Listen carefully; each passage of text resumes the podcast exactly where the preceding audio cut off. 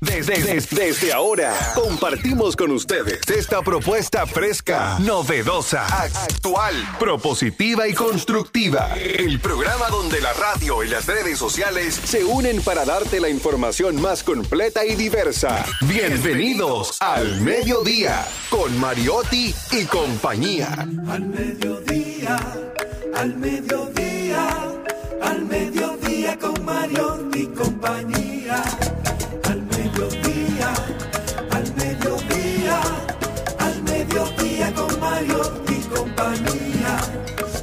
Si tú quieres disfrutar de foros alternativos y de twitteros rankeados, este programa es tu amigo. Tu revista meridiana para el talento una vía, para radio y redes variadas y con la canción del día. Al mediodía, al mediodía al mediodía con Mario mi compañía. Al mediodía, mediodía con Mario mi compañía. Si tú quieres disfrutar de página para izquierda, en la calle y el hogar, por eso no te lo pierdas. Para que hablemos un poco. Hola, hola, hola, hola, hola. Saludos, saludos, mediodía, mediodía. Te abrazo te saludo. ¿De acuerdo? Y ahora nosotros vamos a recorrer dos horas, ¿verdad? Minuto a minuto, segundo a segundo. Vamos a andar por esta carretera que es diversidad divertida. Información sin sufrición, radio y redes. Redes y radio, radio responsable aquí, ante ustedes, para ustedes, con ustedes, al mediodía, con Mariotti y compañía.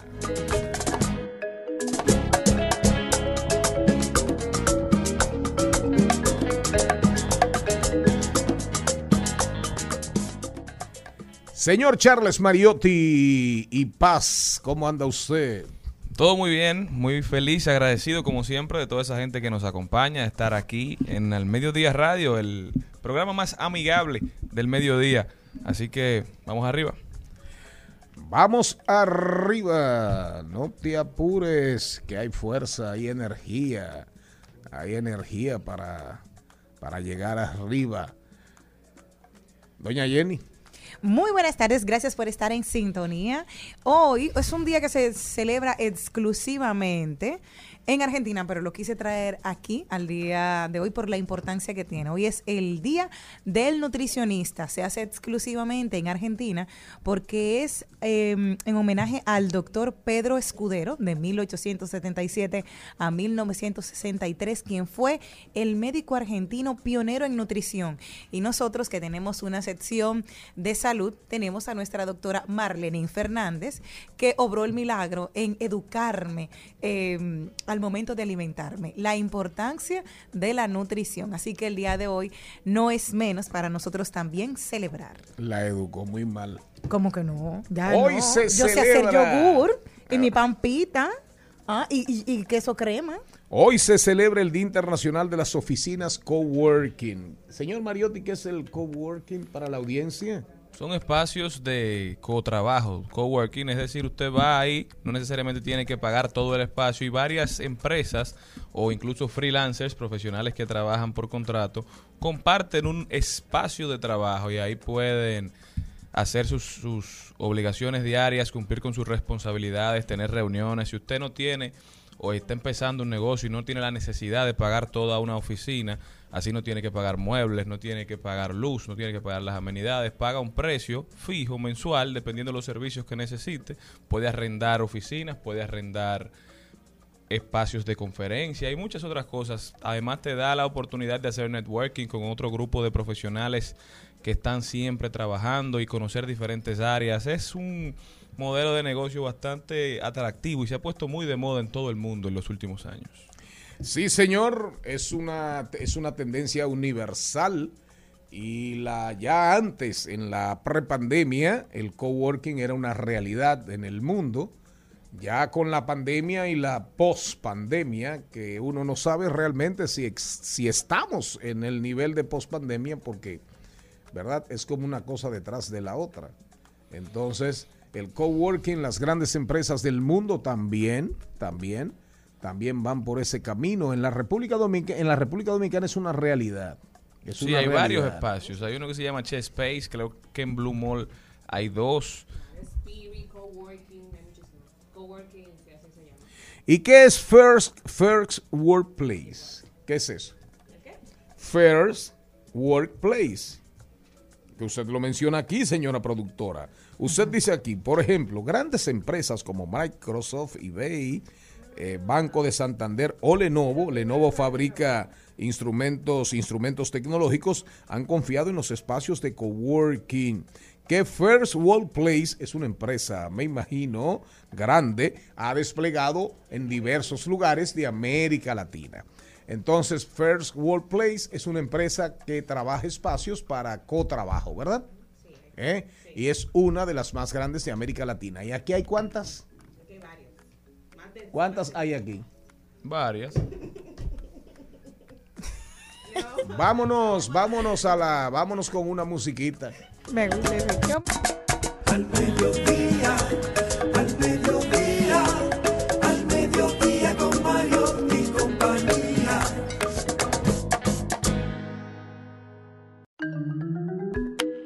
Vámonos con el guion, vámonos con el guion, vámonos con el guion. Sí, señor. Los deportes, hoy con Carlo Mariotti. Ahí lo dijo, ¿hay algo que valga la pena? Sí. ¿Hay algo que valga la pena? Sí, sí, sí, sí. Re seguro. Dominicanos por el mundo. El invitado es Johans Vaz Ávila, peleador profesional de kickboxing. Es nativo de Boca Chica, República Dominicana. Pelea en Europa. Tiene 23 años de edad. Es, oigan bien, las artes marciales especiales, las que son con todo su cuerpo, entiéndase, puños, patadas, patadas voladoras y hasta mordidas. Inmobiliaria con la montra Elizabeth Martínez, cuidado con las estafas. Hoy, en Hablemos de Tecnología, ya hay un iPhone 14, Malena. Y, pero había un 13. Y ya hay un 14. Ay, la, ca- la- no, no, el mío es el mío es Huawei, tiene mil años. Este tiene, este tiene conmigo, creo que ya va para cuatro años. Y ni siquiera es el Huawei, el Huawei Super Huawei. El iPhone 14, oiga, y todavía Margarita, mi mujer, no ha comprado el 13. Nuevos colores, una carga más rápida y otros datos del lanzamiento. Sí, señor, ese es nuestro programa más o menos en el día de hoy. El brechero mayor, el brechero digital Darían Vargas. Las habilidades, habilidades laborales que usted va a necesitar en el 2025. ¿Con qué nos vamos, señorita? Ahí lo dijo. Entonces nos vamos. Están aquí ustedes. Diversidad divertida. Información sin sufrición. En al mediodía. ¡Ay! Lo dijo. ¡Ay! Lo dijo. ¡Ay! Lo dijo. Lo dijo. ¡Ay! Lo dijo. ¡Ay! Vamos, vamos, vamos. ¿Quién dijo algo, Jenny Aquino, que merezca la pena repetirse y comentarse? Se ha estrenado el, mi nuevo ministro de Educación, Ángel Hernández. Sí, él es el nuevo ministro. El nuevo ministro de Educación, dije. Entonces, ¿quién? Eh, la gente empezó ayer a hacer referencia y a hacer memes de que se parecía mucho a ese ilustre maestro de Karate Kid, que era el maestro Miyagi. Entonces, por su parecido... Repite eso, por favor. ¿Se acuerda esa película de los 80 de Karate Kid? ¿Cuántos espacios de coworking hay aquí? no Repíteme eso. Pobre de nuestra audiencia, ¿eh? que esto, no, esto no es Bueno, programa. en 1980 se hizo muy famoso una, una película en la que un joven tenía deseos de aprender el arte oriental. Ajá, claro. Era y que era Karate Kid. Karate Kid. Exacto. Que la- el Oh, remake, una saga, el, el remake eso- lo hicieron con el hijo de Will Smith. Pero el primero, el primero fue con el señor Miyagi, que fue un personaje que El ponía sí, a el- limpiar un, le ponía a limpiar un vidrio el viejito, de los el dos, viejito. exacto, el, el- el- el oriental. Entonces, le han dicho que él se parece a Miyagi, a lo que este, el ministro de Educación, respondió. Pero es verdad que se parece. Sí, claro. Es verdad que se Sí. parece. Y él dijo lo siguiente, Miyagi es un buen caso para ilustrar el rol que enseña para lograr buenos resultados de aprendizaje. Ante una solicitud de un joven interesado en el karate, él no solo le enseñó la técnica, sino que le motivó para aprender. Espero que todos los docentes asuman su ejemplo. Eso fue el ministro, De el educación, flamante, el sí. nuevo ministro. Ángel, sí, alias Miyagi. Pero hay uno. No, bien hecho. Pero hay un diputado, hay un diputado. Ahí lo dijo. Hay Ah. un diputado, se llama Amado Díaz. Ajá. Esto tiene algún, algún nivel de sufrición. Así. Que dijo. Él entiende que todos los problemas de la frontera son causados por militares dominicanos en la frontera. Y le hacen una pregunta y dice él, así, pero así.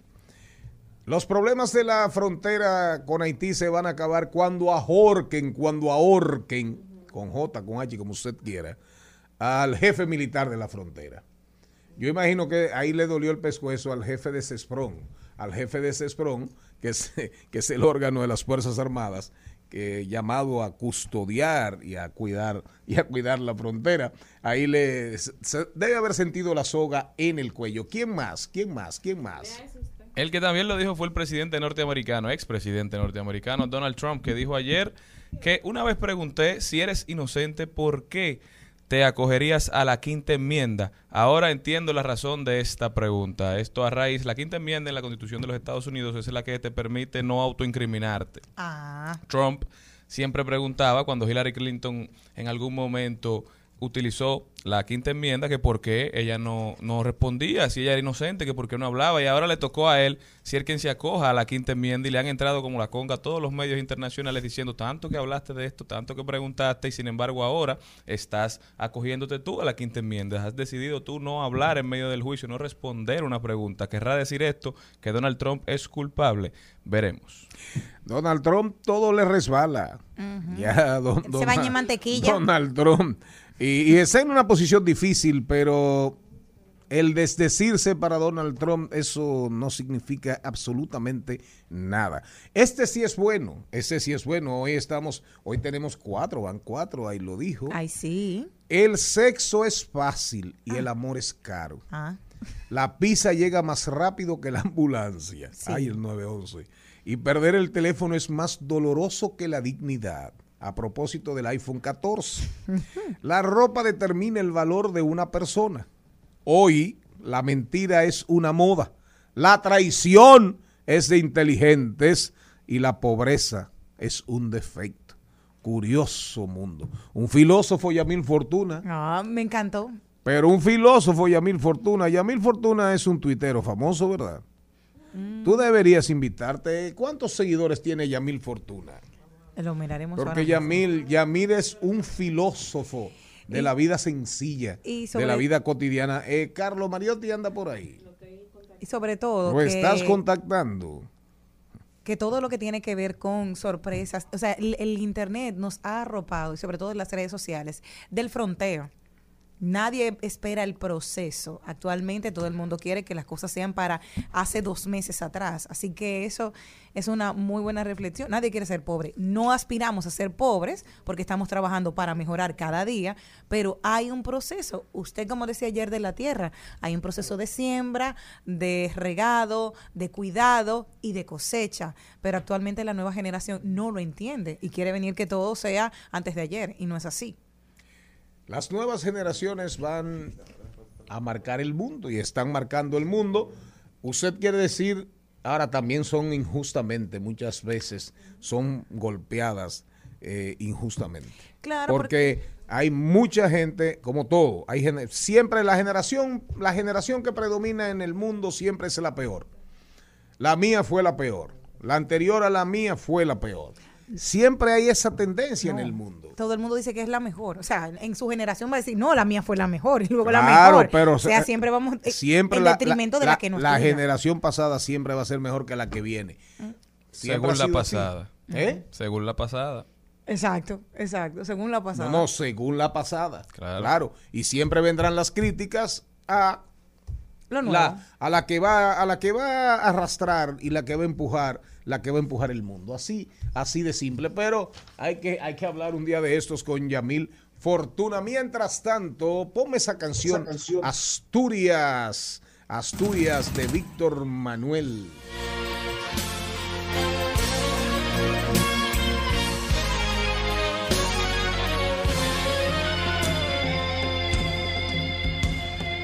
Yo soy un hombre del sur, polvo, sol, fatiga y hambre. Entre de pan y horizontes, hambre. bajo la piel resecada, ríos sólidos de sangre. esa canción es Víctor Manuel, composición de Víctor Manuel. A propósito, Asturias, una de las regiones, de los lugares más hermosos de España. A propósito, ponemos esta canción para felicitar, eh, mencionar, contar que don Manuel Corripio Estrada, conocido popularmente como Don Pepín, Luis. No, don José Luis. Luis. don José Luis Corripio Estrada fue, fue distinguido, fue escogido como hijo predilecto de la comunidad de Villa Viciosa a propuesta de una comunidad de vecinos del, del lugar particular específico del cual él es oriundo allá en Asturias. Don Pepín bajó, eh, don Pepín se llevó para España la familia entera, entera, entera, entera. Yo creo que ahí se fue el grupo Corripio enterito. Aquí de Chepa, aquí hay gente en Telesistema, en Teleantillas, en los periódicos de Don Pepín y en distribuidora Corripio. Pero felicidades, felicidades a don José Luis Corripio Estrada, hijo predilecto de Villa Viciosa, una comunidad eh, muy popular de Asturias. Ahí hay eh, famosa también por sus, por sus alimentos, por su gastronomía y por su sidra. Así que usted se une a la felicitación. Sí, además estuve por ahí cerca de los siete picos de Europa. Tuve con la oportunidad de, con mi párroco Santiago Bertoles, me llevó por allá, estuve muy contenta. Me gustó mucho Asturias cuando estuve allá. Se come bastante, bastante y con mucha gracia porque hace mucho, mucho frío, pero el verdor de la zona es impresionante. ¿Se une usted a esa felicitación? Claro que sí, felicitar a don Pepín y sobre todo resaltar que no solamente fue a recibir el, res- el reconocimiento, también anunció que estaría estableciendo una beca, un premio a, un- a los emprendedores de Villa Vicioso, De Villa, Viciosa. Por 100 mil euros para apoyar el emprendedurismo y que jóvenes se superen. Así que felicidades a don Pepín y que siga, que siga siempre sembrando amor y cariño donde quiera que llegue. Vámonos con los deportes. Hoy sin Carlo Mariotti. El Al Mediodía dice presente. Dice presente el músculo y la mente. El músculo y la mente. Estamos en deportes. Ah, llegó Carlo Mariotti, llegó Carlo Mariotti. ¿Cómo anda usted, joven? Caramba, buenas tardes. Se cayó, es la conexión que tiene. Buenas tardes. Está teniendo problemas con el internet. Sí, igual yo, a mí se me había querido hace rato. Mientras tanto, el Real Madrid, el Real Madrid obtiene la Supercopa de la UEFA. Real Madrid obtiene la Supercopa de la UEFA. Pero tú que sabes de fútbol, Gaby, ese equipo alemán, yo nunca en mi vida lo había oído. Y mire que yo me precio. Eintracht de Frankfurt se llama, no, el equipo al que le ganó Real Madrid la Supercopa. Fue el que, el que a Barcelona en, en la Europa League. Ese fue, pero que ese equipo en Alemania como que no suena mucho. No, es el- es de Frankfurt. Sí, de. Pero una sorpresa. Siempre, eso es lo que te digo, que siempre en la liga, en la liga alemana, ese es un equipo sin mucho ruido, sin mucha presencia. Y paseó a Barcelona, pero perdió frente al Real Madrid. Así es. Mientras tanto, seguimos por los deportes. Serena Williams, Serena Williams, Serena Williams, que anunció su retiro a los 41 años de edad para dedicarse a su hija, Serena Williams fue derrotada. Fue derrotada. Ya llegó el señor Mariotti Paz, Carlos. Carlos, buenas tardes. Carlos, buenas tardes. Está ahí, está ahí. La lucha por el jugador más valioso en la LMV, en la liga, en la liga más grande de béisbol del mundo, ¿verdad? ¿Cuál es esa, la LMB? Digo, la, eh, no, no, la, ¿cómo se llama? MLB. Eso mismo, Major League Baseball. Sí, sí. Claro. Ah, esa sí. La lucha por el jugador más valioso parece ser ya que no va a estar muy cerrada. Ya hay distancia. El verdugo de los Yankees, ¿cómo se llama? El juez. Aaron Judge, Aaron Judge, el juez. el juez. Camino cuarenta y pico de jonrones. 45 dio ayer. el 90 45. 96, 98 carreras empujadas, más de 300 de promedio. Otani, Otani el japonés, que es bateador y lanzador, batea la zurda, batea la zurda y lanza a la derecha. Oigan bien, Otani es un contendor, pero parece ser que la lucha ya es prácticamente, si esto sigue como va, el juez va a ser el jugador más valioso Y- de la Liga Americana. Y le preguntaron a Vladi, a Vladi Guerrero, que el año pasado fue el principal contendor de Shohei Otani, si él entendía que Otani este año también iba a ganarse el premio al jugador más valioso. Y Vladi dijo, bueno, él está poniendo mejores años que el año pasado, este. O sea que si se lo dieron el año pasado, seguro se lo dan este también. Lo que pasa es que la temporada de Vladimir, que fue una tremenda temporada, no, no fue tan buena como esta que está poniendo Aaron George, que todavía, faltando más de dos meses, ya tiene 45 honrones, creo que tiene 100 o más empujadas, o casi 100. Entonces, posiblemente lo que haga el juez sea una temporada de esas que vemos una vez cada 10 años. La diferencia es que siempre se entra en conversación sobre qué premia el, el jugador más valioso, el premio del jugador más valioso. Si el aporte a tu equipo o si los numeritos. Y de los últimos 10 juegos, los Yankees, que están en primer lugar todavía en la Liga Americana, han perdido 8. Entonces, si los Yankees se desmoronan, quizás ahí puede Shohei Otani ver alguna posibilidad de hacerse con el premio del jugador más valioso. Pero si nos vamos para la NBA, lo que se están desmoronando son los Brooklyn Nets. Vemos como en días pasados tuvieron una reunión con el astro Kevin Durant, donde Kevin Durant dijo que no estaba de acuerdo con cómo se estaba manejando el equipo, que si querían que él se quedara en Brooklyn tenían que salir de Steve Nash, que es el manager, que es el, el coach, el entrenador de los Brooklyn Nets. Después de eso, los Nets ofrecieron ayer un cambio a los Boston Celtics. Kevin Durant por Jalen Brown y Jason Tatum. Hay que ver si los Brooklyn Nets están dispuestos a hipotecar su futuro, porque Kevin Durant, si bien es uno de los tres mejores jugadores de la NBA hoy por hoy, ya está en la parte final de su carrera. Bueno, no en la parte final, pero ya está en la bajada. La pendiente ya cruzó y ya Kevin Durant va hacia abajo. Quizás le queden 5, 6, 7 años en, su, en buena forma, pero a Jason Tatum y a Jalen Brown le quedan 10, 15 y posiblemente hasta 20. Son jugadores que están empezando su carrera y ya la temporada pasada pudieron llevar a Boston a la final de la NBA. Los que también están haciendo movidas son los Ángeles Lakers, que están por juntar nueva vez a LeBron James y a Kyrie Irving y estarían dispuestos a ofrecer sus dos picks de primera ronda por Kyrie Irving a los Brooklyn Nets. Si vemos que esto pasa, Boston y los Lakers se fortalecen ante esta temporada que viene. Pero con jugadores como LeBron James y con Kevin Durant, eso es lo que les toca, jugar el juego a corto plazo.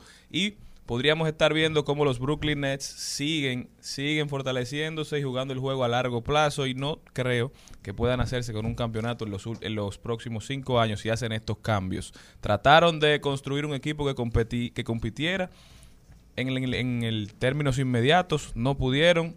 Ahora están tratando de cambiar esa, esa forma de trabajo.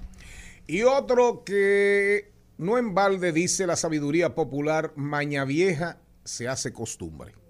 ¿De acuerdo? Albert Pujols nos acostumbró a través de toda su carrera que después del juego de estrellas, ahí se, se encendía, se ponía mucho más fuerte y le daba, le daba esa bola en la madre. Bueno, parece ser, se repite la historia.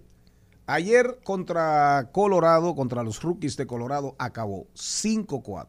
Dos anotadas, oigan bien, dos remolcadas y jonrón. Y jonrón. Albert Pujols, que sigue llevando alegría a la cueva de los cardenales, sabiduría, prudencia, paci- paciencia y consejo, ¿verdad? Qué bueno, qué bueno, que así anda el número 5, el grande, el dominicano, futuro salón de la fama, Albert Pujols. Al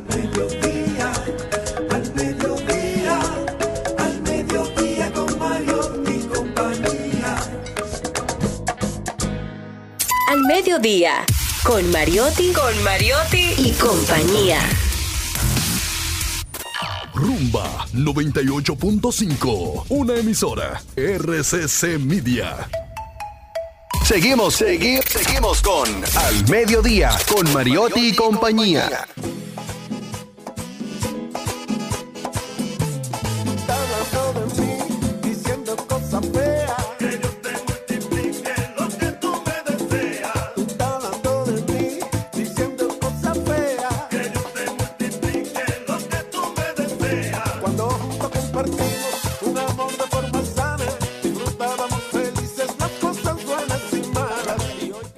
está la nueva producción de Pochi Familia, muy adecuada para estos tiempos.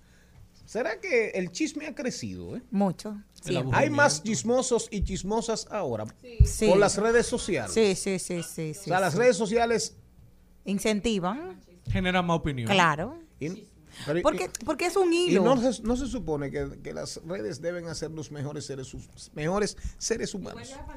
Claro, y la Igual comida la tiene que hacernos, sí. Igual que la pandemia. Vamos a salir mejores seres humanos de la pandemia. Wow. Seremos más solidarios, Wow. más bondadosos. ¿Qué usted opina, señor Morel, ¿Que dónde ya pasó que eso? se integró a la hora que usted, que usted siempre llega? Dígame. Gracias, señor Mariotti Paz. Sí, gracias a usted. Por el afinamiento anterior, pero bueno. Eh, bueno, yo creo que el deber ser y el, y el ser no es nunca van de la mano. Debimos salir mejor personas, mejores seres humanos, más solidarios, más consecuentes con los problemas Pero yo ajenos. pregunto, Char- eh, Cristian, ¿tú saliste, tú te sientes un ser humano diferente después de la pandemia? Pero peor, no ¡Ah! mejor. Ah, bueno, pues, entonces- Pero en qué, en qué, no, pero uno debe tener más o menos, más o menos una idea de cómo entró ¿y cómo al lavadero de autos, ¿verdad? Adentro del carro y con el carro, cómo entró, tú tienes una idea, eh, nivel de, de lodo, de fango, eh, Rayones. rayones. O sea, ¿cómo tú entraste al lavadero automático y cómo saliste? Yo salí más Según tú. egoísta, más egoísta. Más egoísta. Claro, porque el, Apreciando más tus cosas, mis cosas, tus cosas. y dándole más valor.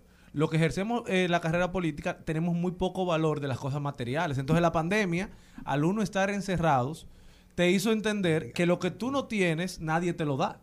Perfecto. Entonces uno le va Lo que tú no valor, tienes, nadie te, te lo lleva, nadie te lo- Y uno que está acostumbrado a Hay llevar que sin fajarse. que nadie le lleve. Entonces la pandemia te hizo dar cuenta de que nadie te lleva de verdad. Y usted, señor Mariotti, si, si hace un análisis rápido. Es que él estuvo Mariotti encerrado Paz. donde todos se lo daban en la pandemia. ¿Cómo fue? En su casa. Ah, Él no tuvo esa- esas crisis existenciales. no, sí. porque él se casó. Gracias él- a Dios. Él se casó. Él se casó durante la pandemia, fue. Al En el final. 2021. Al final. No, ¿Sabes pero esos, pri- independiente- esos primeros meses casados todavía son solventados por la casa. Bueno, cada quien habla de su de su experiencia. Yo creo que en la suya todavía están mandando chequecitos. Pero, pero yo creo que después de la pandemia todos debemos hacer constantemente un esfuerzo por revisarnos, porque al final todo era muy bonito, pero se han perdido se han perdido todo eso que se construyó en la pandemia, yo creo que se ha perdido. En ese momento pasamos mucho más tiempo con nuestra familia, cogimos hobbies que nunca pensamos que íbamos a, a tener. Yo, por, por ejemplo, empecé a cocinar. wow. ¿Y qué aprendiste? y a yo era el que cocinaba en mi casa. Ahí este, tengo testigos aquí. ¿Y qué aprendiste a cocinar? No, mucha pasta, sí, Usted- muchas carnes. pero Así todo es. eso lo he dejado a un lado porque uno se mete en las dinámicas de la vida y va perdiendo esas cosas que le daban felicidad. Y yo creo que cada cierto tiempo uno debe sentarse y pensar qué estoy haciendo para mí en estos tiempos. No para sobrevivir, no para vivir, ni para el futuro, para tratar de ser un poquito más feliz hoy.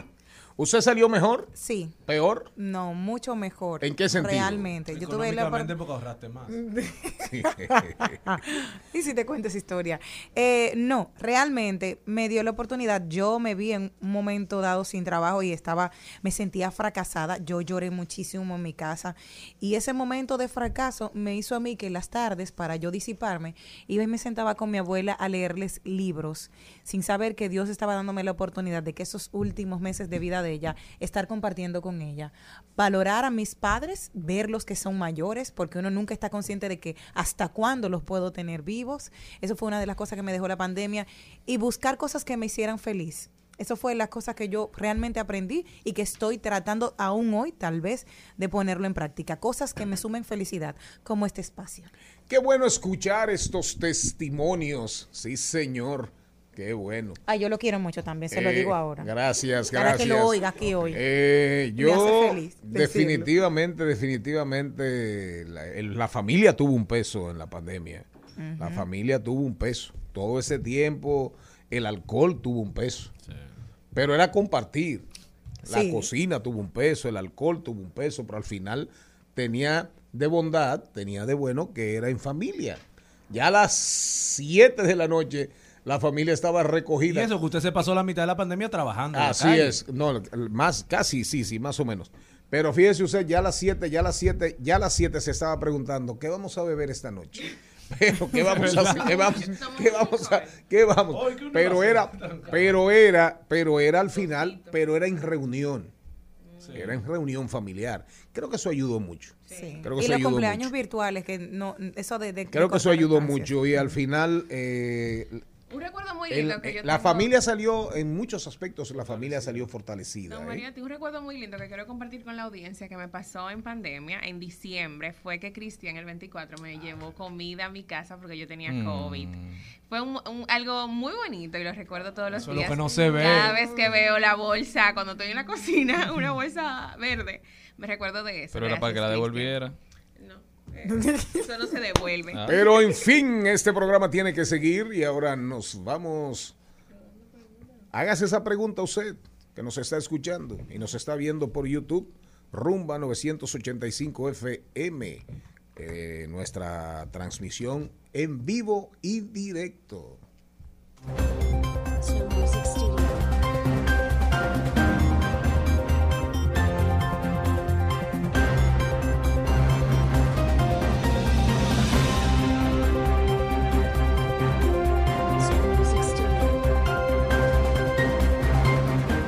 Yo me voy para donde el señor de SpaceX, Elon Musk. Diversidad divertida, información sin sufrición. El primo de Charlene. Dicen, nos llega una información y la hemos leído en varios medios trascendentes del mundo, pero hay un análisis de CNN, CNN, y oiga, oigan ustedes cómo lo titulan. Las travesuras de Elon Musk finalmente podrían pasarle factura. Y cada día, cada día aparecen cosas, aparecen cosas.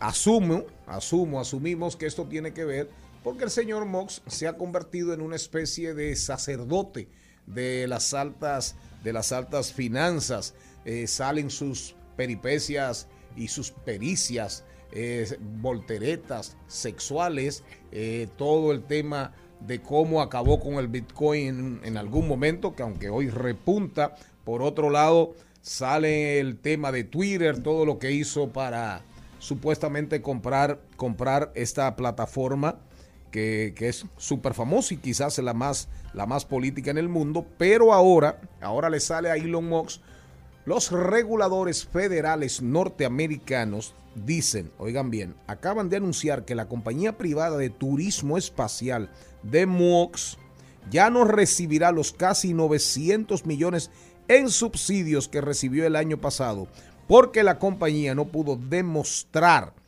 que podría entregar a tiempo el servicio de Internet que prometió. Es decir, el famoso servicio de Internet. Space. Sí, no, no, Starlink. Starlink. El que no, están... SpaceX. Starlink es el de los el de los satélites. Ok, perfecto. SpaceX es el, el servicio de, de viaje al espacio. Y mientras tanto, mientras, mientras todo esto, no, oigan bien, fueron 9 mil millones de dólares en subsidios recibió ese señor. Ustedes se están oyendo.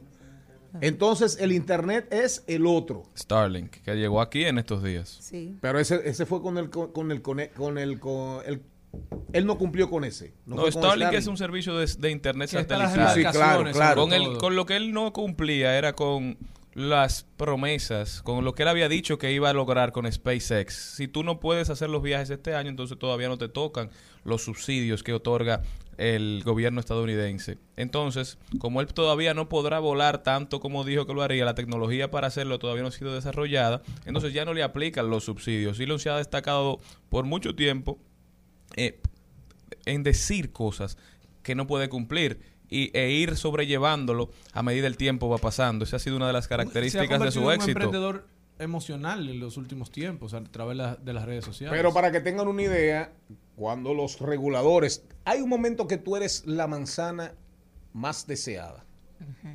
Pero llega un momento también que comienzan a darte. Y yo creo que después de todas estas, de todas estas travesuras, parece ser que hay muchos ojos puestos en Elon Musk y después de 9 mil millones de dólares en subsidios, porque supuestamente el, el Internet iba a llegar a áreas rurales e iba a convocar, a convocar igualdad en términos de la comunicación. Y a cerrar con monopolios, a acabar con monopolios. Parece ser que el señor ya no es la manzana más codiciada. Seguimos rodando por el mundo. ¿Para dónde se va usted? Yo me voy para el Perú, donde, como usted decía, hay momentos donde tú eres la manzana codiciada y otros que te dan cuando te la crees. Y el presidente peruano, Pedro Castillo, afirmó ayer que hay en marcha un show mediático en su contra al ser detenida, arrestada su cuñada, a quien él dice haber criado como una hija. Y en palabras textuales, Pedro Castillo expresó, quieren a través de este show mediático, colu- coludidos con sectores que nunca han hecho nada por el Perú, doblegarnos, quieren quebrarnos. No van a ver cristalizados sus sueños porque hay una agenda que nos ha puesto el pueblo. Eh, dice que todo esto son sectores oscuros, los mismos que siempre han apostado al deterioro de la economía del Perú y de el estado de gobernabilidad y que no lo van a detener y que él tiene su agenda que se le ha puesto el pueblo y que eso no se va a desenfocar. ¿Con qué nos vamos? Una Madrid para la es- política local. Sí, sí, me sin dudas. voy, me voy al país donde tuve el privilegio de vivir dos oportunidades. España, Madrid, España. Han comenzado con el plan de ahorro que entró en vigor ayer. O sea, habrá establecimientos culturales como cines, teatros, aeropuertos y estaciones de trenes y autobuses que tendrán que mantener el aire acondicionado como mínimo en 27 grados. También en invierno no podrán superar los 19 grados en la calefacción. ¿Esto para qué? Para poder ahorrar y no depender tanto del gas ruso. Señor Mariotti, ¿para dónde se va usted? Vámonos para Estados Unidos, donde ayer el presidente Joe Biden firmó el acto de los chips. Esto tratando de, de ayudar a la industria de los chips local en Estados Unidos a que crezca. Biden, a través de esta ley, ha dado 52 billones en subsidio a los hacedores de chips con la esperanza de que construyan grandes fábricas en los Estados Unidos y no en otros países. También quiere que este dinero se invierta en investigación y desarrollo para que los Estados Unidos puedan convertirse en una potencia de los chips a nivel internacional y también cumplir su necesidad nacional porque los chips están en todos los dispositivos tecnológicos de los cuales tanto dependemos hoy en día. Esto se da en la coyuntura mundial de lo que parece el, digamos, la antesala de un conflicto bélico entre China y Taiwán que sin lugar a dudas tendrá que ver los Estados Unidos tendrán que involucrarse si esto sucede. Taiwán, en Taiwán está la principal fábrica de chips de todo el mundo. Muchos dicen que por esta razón China todavía no ha invadido Taiwán.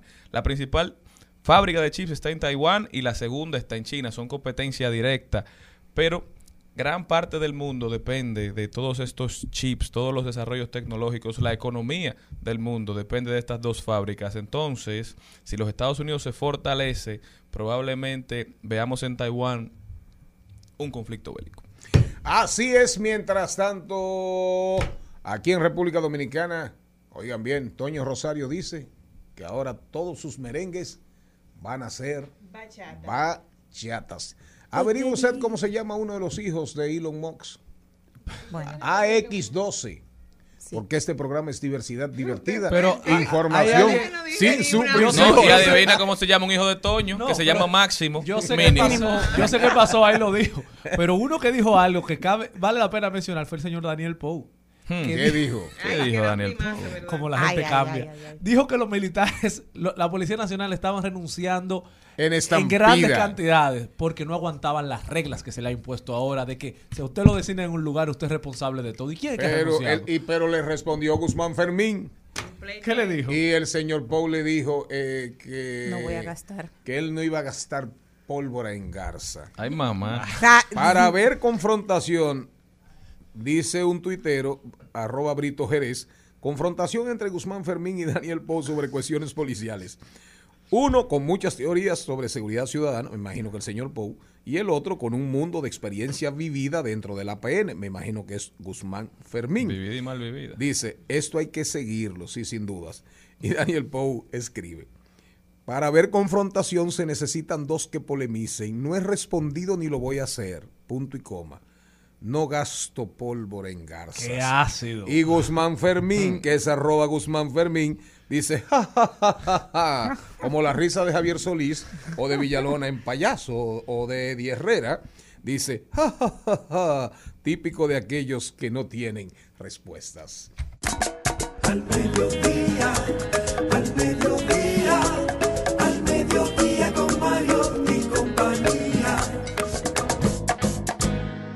En Al Mediodía, con Mariotti y compañía, seguimos con Páginas para la Izquierda.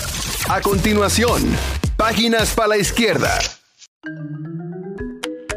¿Cuáles son los libros más vendidos en este año 2022? ¿Cuáles son los bestsellers? Así en español. Sí, O si tenemos. usted habla inglés, usted puede salir a buscarlos. In ¿De acuerdo? Este segmento llega a nombre de... Pasteurizadora rica, porque la vida es rica. Bueno, y en primer lugar tenemos Don Quijote de la Mancha de Miguel de Cervantes, que tiene 500 Pero los cinco más vendidos millones de de, la libros vendidos. En la historia del 2022. Exacto. No, no, es una no, no, no, pregunta. en la eh. historia. No, no, no, en la historia. Eso se lo dijo él, no lo dijimos nosotros. Los más vendidos Los más vendidos en el de mundo. la historia. Ah. Del mundo, Ah, sí, los más vendidos. Vamos a ver. Don Quijote de la Mancha, 500 millones de libros vendidos hasta el momento. La historia de dos ciudades de Charlie Dickens, más de 200 millones de libros vendidos. ¿La de cuál? La historia de dos ciudades. Yo no me lo he leído ninguno de los dos. El Señor de los Anillos, con 150 millones de libros vendidos. Solamente vi una de las películas. No, pero eso está mal. Esa lista está Dice, equivocada. El Porque Principito El, el- está ahí el el principal libro más vendido en la historia del mundo es la Biblia. Exacto. Que tiene más de 4 mil millones, ¿es verdad? Sí. No, pero ¿y entonces ¿quién hizo ese ranking? Ah, todo el mundo lo sabe. Entonces, no podemos malinformar en este programa. El otro, El Principito, que ha vendido 140 millones de libros, que le gusta a Charlene y me gusta a mí. Eso lo hemos leído los dos. El Hobbit, más de 100 millones de libros vendidos. Son el top de los cinco más vendidos. De esos cinco, don Mariotti, ¿cuál usted se ha leído? ¿Cuál? De los cinco, ¿cuál se ha leído? Oh, el Quijote. Camanga, No, el Quijote, el, Ajá, en el las dos Quijote, ciudades. el Principito. Ajá, lleva dos. Eh, el de Charles Dickens, no, no, no, no. He visto, vi películas, pero no, no el libro. Mira, ahora vamos a dar la, la lista real. Sí, vamos arriba. No, no, El primer libro más vendido en la historia, Cristian Morel lo sabe, es la Biblia. Sí. Tiene más de 3.900 millones de copias vendidas de la Biblia, sin contar las que se han regalado. Claro. Sin contar las que se regalan, ¿eh? Segundo. Pero, Charlene, la Biblia está desde los años... Ah, pero estamos hablando de la historia. Ah, Tiene pero es- es de 2000 la historia años. tuya, es que estamos hablando Después de de, la mundo. Cristo, después de Cristo fue eso y que se vendió, para que sepa. Bueno, si, la- si, si fue de antes. Sí. Entonces no es Biblia. El segundo libro más vendido en la historia del mundo se llama Citas del presidente Mao Zedong, con más de 820 millones de copias vendidas. Solamente en China. Solamente en Ya China. con eso Claro. tiene. Más conocido como el pequeño libro rojo, ¿verdad? Porque habla de ¿Usted lo ha citas y leído, estrategias. He leído pedacitos. El tercero Ajá. es el que ustedes tenían como primero, Don 500, Quijote. exacto. Ese sí. Don Más de Quijote. 500 millones de ejemplares vendidos. dice, esa es la lista y es así. Así es, y Miguel de Cervantes consiguió realmente que su libro fuera el libro 48 más internacional. don Mario, ¿en qué lista está? El cuarto No, libro, por eso- encima del Señor de los Anillos. jamás. El cuarto libro es, es Harry Potter. Ah, Harry Potter, bueno, sí. no sé si la saga. abuso eso, que Sí, estas cifras alto. incluyen el, los siete libros de la saga que superaron los 400 millones de copias en ventas. Ningún abuso. Harry Potter es una de las obras más importantes de la literatura moderna, líder. Además, tiene siete libros. Sí, pero cuando dice el más eh, de los más vendidos, ¿es un ejemplar? No, o- la saga, de los, los Eh, siete. o sea, el- No, no, el, paquete, conjunto, el, conjunto. paquete. Igual que el Señor de los Anillos. ¿Qué más? y el de, y de quinto, Shakespeare, el quinto es. Historia de dos ciudades, el de Charles Dickens que estaban mencionando ahora, el es del un- tocayo. es- es un famoso autor inglés, Charles Dickens, que creó, fue uno de los grandes cronistas de la revolución industrial y libros que realmente llegaban al alma, al alma. Eh, son varios, él hizo varios, varios, varios Esa libros. Historia de dos ciudades de Charles Dickens. Exacto, que era. Después, lista de nosotros. después ahí va El Señor de los Anillos, después va El Principito, Diez Negritos, que es un libro de Agatha Christie Ah, muy sí, famoso. que yo iba a recomendar hoy. Las aventuras de Alicia en el País de las Maravillas. Lo he leído también. Y El León, la Bruja y el Armario. Ese es el décimo libro más vendido en toda la historia. Es el libro que inspiró la película Las Crónicas de Narnia. ¿Qué ustedes que todas tiene- tienen que ver con películas que también tienen un peso. Han sido llevadas al cine. Cuando te, claro, cuando son llevadas al cine, eso les da un empuje a los libros, a las obras, a los autores increíble, para que estemos claros. Que tienen en común esos libros, todos, porque también tienen que ver mucho con fantasía, la mayoría. ¿Qué más? ¿Qué más? ¿Qué más? ¿Ya? Hasta Más nada. llegó, porque pasteurizadora rica, disfrútelo mientras este listado usted lo disfruta. Beba ser un juguito de pasteurizadora rica, porque la vida es Rica. rica. Creo que llegó la hora de dar una buena noticia al mediodía radio, diversidad divertida, información sin sufrición. En Al Mediodía es bueno recibir buenas noticias. Es bueno recibir buenas noticias con Mariotti y compañía. verdad o fantasía. Dime quién te acaricia mejor que yo. Con quien sueñas de amor. Ay, ¿quién vuelve a los ¿Y quién- y quién escenarios? era que cantaba? Verónica Castro. Ah, gran- mientras gran- estuvo. gran. Bueno, la movida sí me gusta. A mí me gustaba esa canción que yo tenía cuando yo era pequeña. Verónica Castro va a ser la protagonista de una película que se llama Cuando sea joven. Una viuda de 70 años se da cuenta de que se está convirtiendo en una carga para la familia cuando de repente un día recupera misteriosamente la apariencia de cuando tenía 20 años. Es la segunda, es un volver a lo que eran las películas de la mano de Eugenio Derbez con su productora, que saben que trabaja en Los Ángeles, y es el retorno a la pantalla chica y la pantalla grande también de Verónica Castro, ya que la última aparición que tuvo fue en La Casa de las Flores, ese exitoso, esa exitosa serie para Netflix, y ahora regresa con este protagónico de Cuando sea joven. Así que a partir del 15 de septiembre se estará disfrutando a Verónica Castro. Hay otra buena información, hay una buena noticia que tiene el señor Mariotti Paz con algo más, como más eh, serio Ah, sí. que, que- que este, este matiz, este acentico medio farandulero, así, dígame. El Banco Central anuncia una estrategia para la masificación de inclusión financiera. Con esto lo que se busca es aumentar, incrementar el acceso, el uso de productos y servicios financieros de calidad a sectores no bancarizados, tratar de fomentar que la economía dominicana se formalice. Esto ha revelado, según estudios del Banco Central, que la mayoría de los dominicanos y las instituciones no están bancarizadas. Esto ha alarmado al sector bancario del país y ha desarrollado grandes estrategias porque un dato importante es que a instancias, las instancias interinstitucionales denominadas Comisión de Inclusión Financiera es la responsable de la coordinación y la implementación de las acciones de inclusión y educación financiera. En este país, aunque usted no lo crea, hay mucha gente que no tiene una cuenta de banco, mucha gente que no tiene relación saludable con el sistema bancario y con las instituciones de intermediación financiera. Yo creo que es una muy buena iniciativa del Banco Central y esperemos que rinda frutos. En el mismo orden, señor Mariotti. Así, eh, así es, la informalidad ha crecido a un nivel en la pospandemia.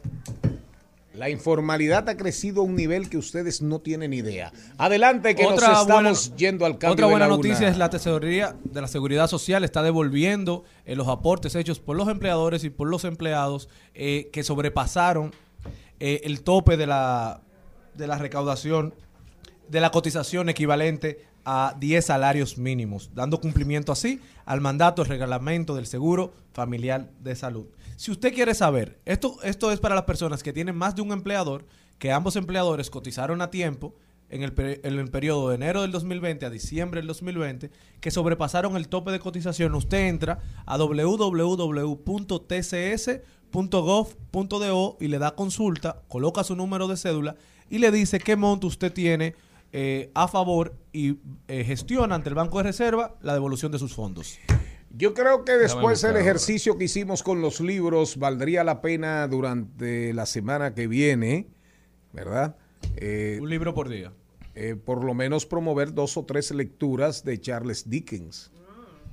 ¿De acuerdo? ¿Están de acuerdo? Es válido, Sí, es válido. Porque realmente, no, realmente, realmente vale la pena. Vale la pena. Vale la pena porque el peso, el peso de ese escritor en la, en la literatura del siglo XIX fue muy grande. ¿eh? Fue muy grande. Oigan bien, cuando usted comienza a ver y un libro de un autor del siglo XIX, entre los libros más vendidos de la historia, es porque fue definitivamente fue grande y fue un ser humano, fue un ser humano extraordinario y fue un gran activista y un gran defensor de los pobres.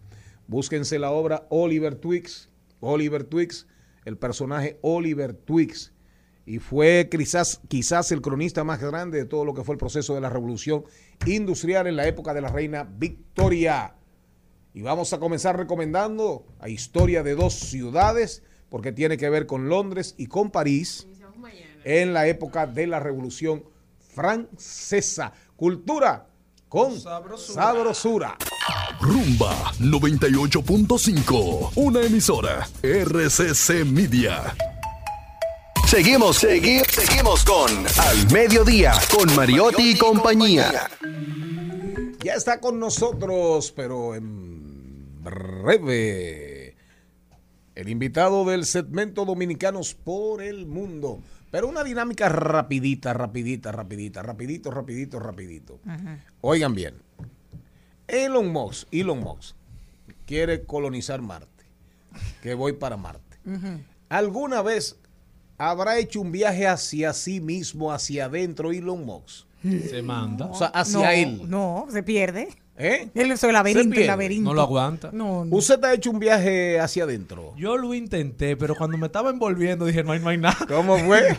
cuando me estaba envolviendo ante mí. O sea, dije, usted, usted hizo como, una- así. como un poloche. Y se fue hacia sí mismo, vuelta. hacia sí mismo. Dije, ahí no se puede entrar. ¿Por y qué? salí, oye, ¿Pero y ¿quién- por qué? quién- Eh, eh, y usted, usted es tan feo por dentro. Uh, eso. O sea, los sentimientos suyos son oscuros. No, son muy Son negros. Son muy claros, pero esa introspectiva no deja nada bueno. Hay que seguir caminando por el.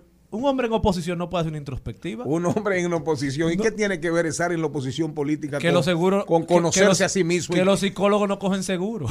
¿Cómo fue? Que los psicólogos no cogen seguro.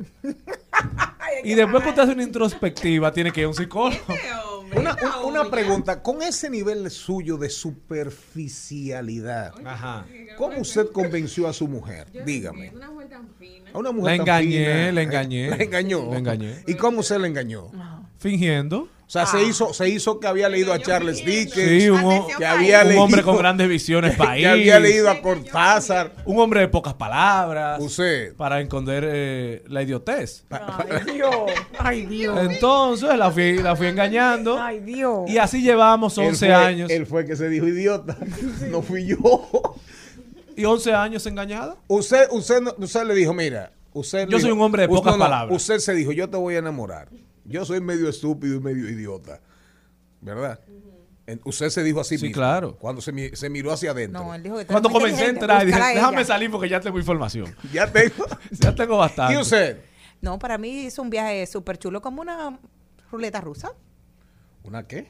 Como una ruleta. yo- la vida es como un chocolate, ¿se acuerda? Esa es la mi vida que dice, no sabemos, sí, no sabemos qué Jenny, van a hacer. Jenny por dentro a veces como un trampolín que cuando Sorpresa. ella entra la devuelve. de una vez. Sorpresa. ¿Cómo fue? Como un trampolín que cuando ella entra la devuelve. Esto es Dominicanos por el Mundo en Al Mediodía con Mariotti y compañía. A continuación, Dominicanos por el Mundo. Ah, mira. Ay, Dios. Bueno, señores, aquí está el segmento que promueve, que trata de buscar, de encontrar a esos dominicanos, dominicanas que triunfan en el mundo entero, hasta en Taiwán, en China, en Ucrania, en Rusia, hasta ahí llegamos, pero en este caso nos fuimos para Alemania. Vamos a conversar con Johannes, ¿cómo se pronuncia eso? Johannes. Johannes Vaz. Ávila, el único, el único dominicano que hay ahí, español, españolizado es Ávila. Peleador profesional de kickboxing, nativo de Boca Chica, República Dominicana, peleando en Europa con apenas 23 años de edad. Desde los 13 años vive en Alemania y, se inició en el deporte del kickboxing a los 14 años. Ha peleado 49 veces, 24 como profesional, 25 como amateur. Ha ganado 20 de 24 en las lides profesionales y 9 por knockout. Así que recibimos con un aplauso a Johannes Vaz Ávila. Muchas gracias, un honor estar aquí con ustedes. El honor es nuestro. Vamos a comenzar de una vez. Vamos a comenzar de una vez. Eh, primero, llegaste a Alemania. ¿De acuerdo? Sí. ¿Quién es el alemán? Tu padre. Mi padre, sí. Tu padre es el alemán. Entonces, llegaste a Alemania. El primer deporte, así cuando te interesó un deporte, fue kickboxing o pasaste por las artes marciales, intentaron meterte porque tú tienes un físico que da fútbol por todas partes, balompié, da cualquier cosa que tú quieras, hasta baloncesto, un buen armador, buen playmaker. Entonces, ¿cómo llegaste ahí al, al kickboxing? Bueno, yo voy a empezar aquí en República Dominicana. Ah, comenzaste aquí. No, del kickboxing de deportes. O sea, yo Ah, he jugado ok. aquí béisbol, yo he jugado baloncesto, he probado el atletismo. O sea, desde pequeño siempre me ha gustado el deporte. Yo soy el deportista de mi familia, cada familia, cada miembro de familia tiene su, su título, yo soy el deportista. Eh, yo aquí, lástimamente, bueno, cuando yo estaba chiquito, como siete años, ocho años, yo probé el karate, pero no me gustó mucho, como que era muy... No me gustó. No te gustó. Entonces yo estaba jugando pelota, béisbol, no, no era tan bueno, pero me gustaba. o sea, Claro, claro, y la- y los años, sí. sí. Eh, Juventud. buena, buena experiencia que hice, conocí mucha gente allá en Boca Chica, en el Club Osoria. Y bueno, cuando aquí yo no tuve la oportunidad de practicar algún arte, arte marcial. Eh, yo, a mí me gustaba mucho el boxeo, eh, primeramente el, el boxeo clásico, donde solo Ajá. dan puños, pero yo nunca tuve la oportunidad. Cuando me mudé a Alemania, estaba todavía en búsqueda de un club de boxeo, algo parecido. Cuando yo me mudé, nos mudamos a un pueblo que no era tan grande como una ciudad grande donde uno no tiene mucha- muchas posibilidades, o sea, nada más había un solo club y era de kickboxing. Yo al principio no, no quería ir porque yo, lo quería, yo tenía mi plan y era yo ser boxeador o por lo menos practicarlo. Mi madrastra de, de allá me, me obligó, gracias a Dios, eh, puedo decir ahora mirando atrás. Tu entonces- madrastra es alemana. Ella es dominicana también. Ah, es dominicana. Sí. Tu papá conoce a tu madre aquí en Boca Chica, me imagino. Sí. ¿Verdad? La señora Ávila, tu Sí, mamá. sí, ¿Está Andreina viva? Ávila, claro. Gracias a Dios. Y- Entonces, no, no, No, viva y fuerte. Más y viva que fuerte. siempre. Un saludo, señor Ávila. Entonces, de repente, tu padre te jala. Bueno, sí, yo me fui por, por los estudios. Yo, en verdad, yo quería Ah, empezar una carrera allá en Alemania, pero el bachillerato de aquí no es aceptado allá y así que me tuve que ir más temprano de como era el, el plan. Entonces me fui después del octavo y a hacer mi, mi escuela, terminar mi escuela y hacer una carrera. Sí. ¿Qué tan difícil fue adaptarte a Alemania? Porque aquí, ok, tal vez tu papá te hablaba desde pequeño, pero el cambio de cultura, Bueno, para ti, sí, ¿cómo en, fue? En realidad no, Siendo un niño. no funciona en otro país, o sea, aquí no funcionó para mí aprender alemán, claro, hola, ¿cómo estás? Cosas así, pero yo no sabía hablar alemán en, en nada. Entonces, cuando yo llegué, yo vine con mi flow dominicano, Ajá. sí, todo, todo heavy, pero yo la realidad me dio ¿Todo qué? directo. Todo heavy. Ah, heavy, Ah, heavy, heavy. heavy, Y normal, yo- chévere. Porque cuando yo llegué yo tuve que esperar un tiempo para, para poder ir a la escuela, así que yo estaba allá, me iba paseando, todo, ah, no, yo, yo soy de aquí, yo rompo, de que llega a la escuela rompo. Pero la realidad me dio de, de una vez y vi que yo no entendí nada. Yo fui a la escuela y no entendí ninguna palabra. Después de eso yo me tuve que obligar yo mismo a aprender alemán horas, tres, cuatro horas al día mínimo. Y eso por, por años, mínimo un año. Y yo, de- al medio año de estar allá, yo encontré el deporte, que gracias a Dios, en el deporte uno no... No tiene que socializar tiene- tanto. no bueno, sí socializar, pero no hablar por el idioma. O sea, eh, bueno, se habla con los puños y eso. y- y las cualquier patas, y cosa las yo no- piernas. Él era mudo, pero Sí, daba cualquier duro. cosa que yo no entendía, yo, yo miraba que hacían los otros y también lo hacía. O sea, que con el deporte, para cualquier tipo de deporte, uno no necesita idioma. Es, el deporte es Físico. eh, social, muy social, cada, cada deporte. Y bueno, por eso yo creo que esa es una de las razones eh, por las que yo llegué tan lejos, que fue que eh, en ese, mientras yo iba acostumbrándome a Alemania con el deporte, el deporte como que me daba fuerza a seguir, a no rendirme, porque cuando uno llega, yo hasta dije que me quiero devolver pa- para aquí, para República Dominicana. Más, o sea, uno sin amigos, otra cultura, es difícil. O sea, todo... El deporte fue tu ese- salvación. Salvación, bueno, yo estuviera vivo si no hubiera encontrado el deporte, pero en realidad Pero sí, estuviera aquí, me dio, vivo- me dio vivo aquí. mucha fuerza. me dio Entonces te graduaste fuerza. de bachiller. Sí, yo terminé en el 2019 allá de bachiller. Y el kickboxing entonces comenzaste en ese club donde comenzaste a practicar. Ahí fue la parte amateur. Bueno, sí, yo hice una... Cuando yo, bueno, yo practico el deporte ya 10 años. Cuando yo tenía más o menos 17, incluso aquí estaba de vacaciones. Y yo le dije a, mi mamá que me gustaría practicarlo porque yo no puedo, o sea, competir. Yo no puedo practicar algo tanto tiempo sin premiarme a, a mí mismo y sin, sin eh, competir. Entonces, o sea, solo para probar. Yo nunca quise ser peleador y menos profesional. Y entonces yo, yo ahí hablé con mi mamá, incluso ella también me dio unos consejos que nunca olvide que soy dominicano, que los dominicanos no se dejan no se dejan dar mucho. Sí, pues se Y- te nota porque a ti, a ti no te han dado muchos golpes. Bueno, sí, porque me- te veo la carita ahí muy limpiecita. Bueno, sí, bueno, eh, ¿Eh? sí cuando rápido. O el médico Sí. es bueno. Exacto. no, no, yo he tenido mucha suerte con las lesiones, gracias ¿Verdad? a Dios. Sí. Hay alimentos que cicatrizan rápido, o sea, tú comes mucho. Bueno, sí, pero incluso las lesiones más graves han sido en, en, en entrenamiento y no en combate. Ah. Sí, bueno, sí pasa. Yo tenía eso que me llama la atención del kickboxing, porque te digo, es como tú te pasas lo que tienes al lado a Charlene, tú lo saludas, hola, ¿cómo estás? Y luego te cae a golpes con él.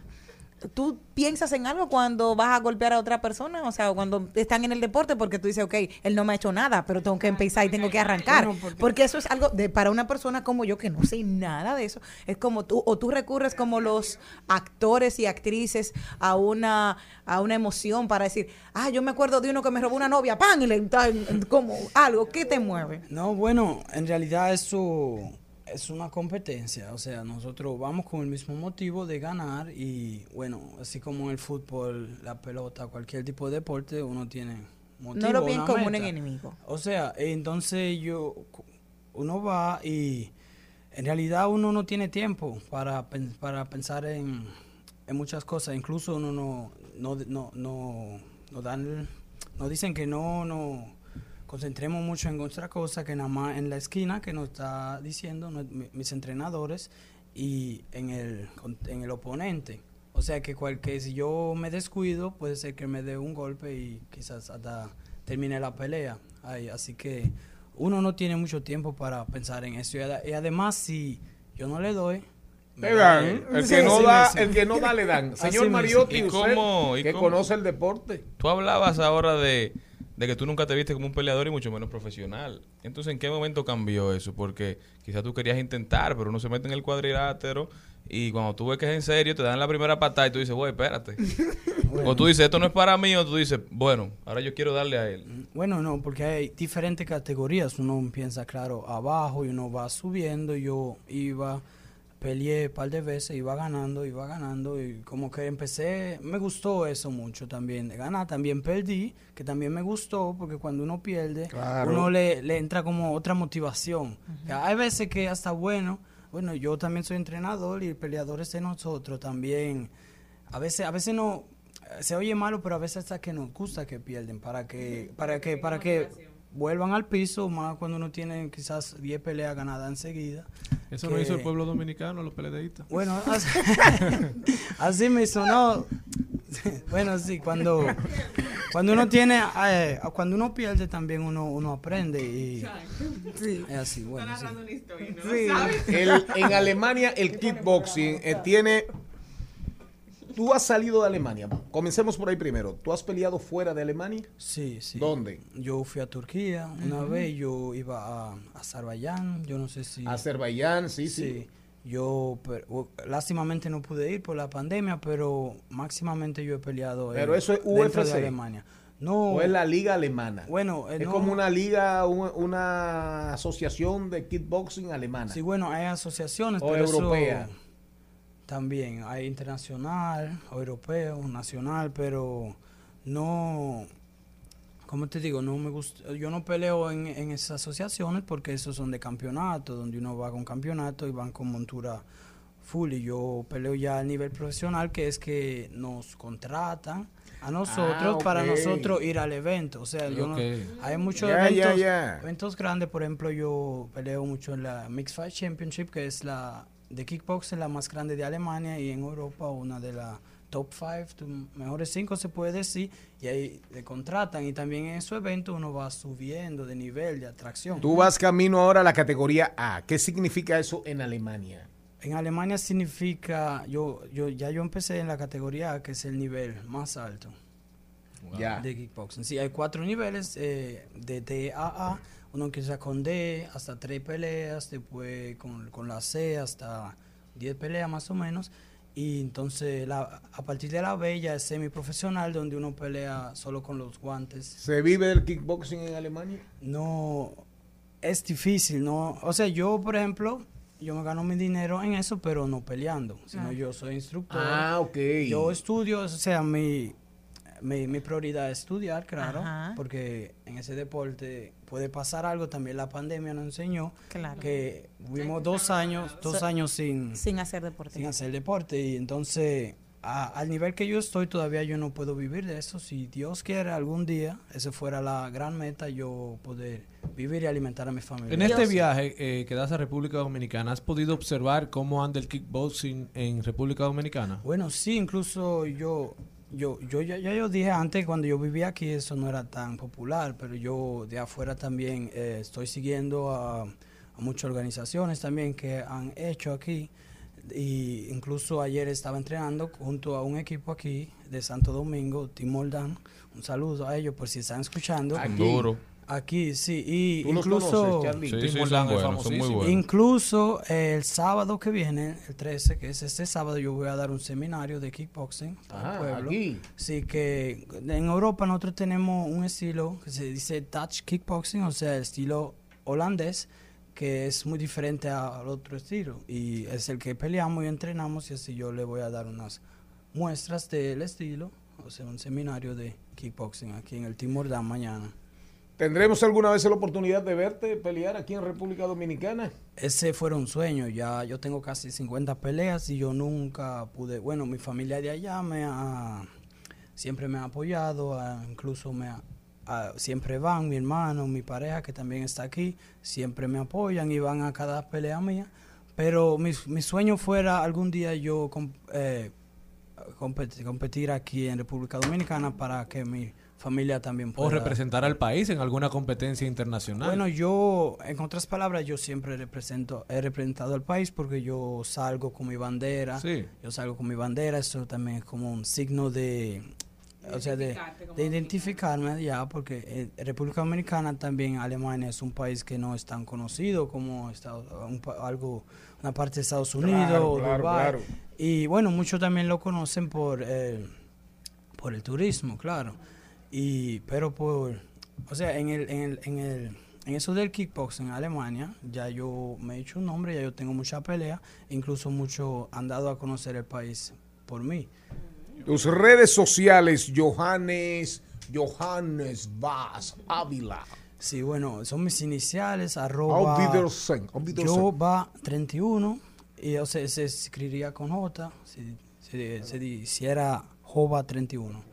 Sí. ¿Tú tienes cuenta de Instagram para buscarte ahí? Sí, esa es la cuenta de Instagram, está sincronizada con mi cuenta de Facebook. Perfecto. Y eso ahí yo- eh, es que yo estoy más activo. Un dominicano por el mundo triunfando en la exigentísima y violenta disciplina del kickboxing. Su nombre, préstenle atención, Johannes Vaz con doble A S Ávila. Este programa sigue, venimos con Trending Topic. Trending, Topics. Al mediodía. Con Mariotti y compañía. Presentamos Trending Topics.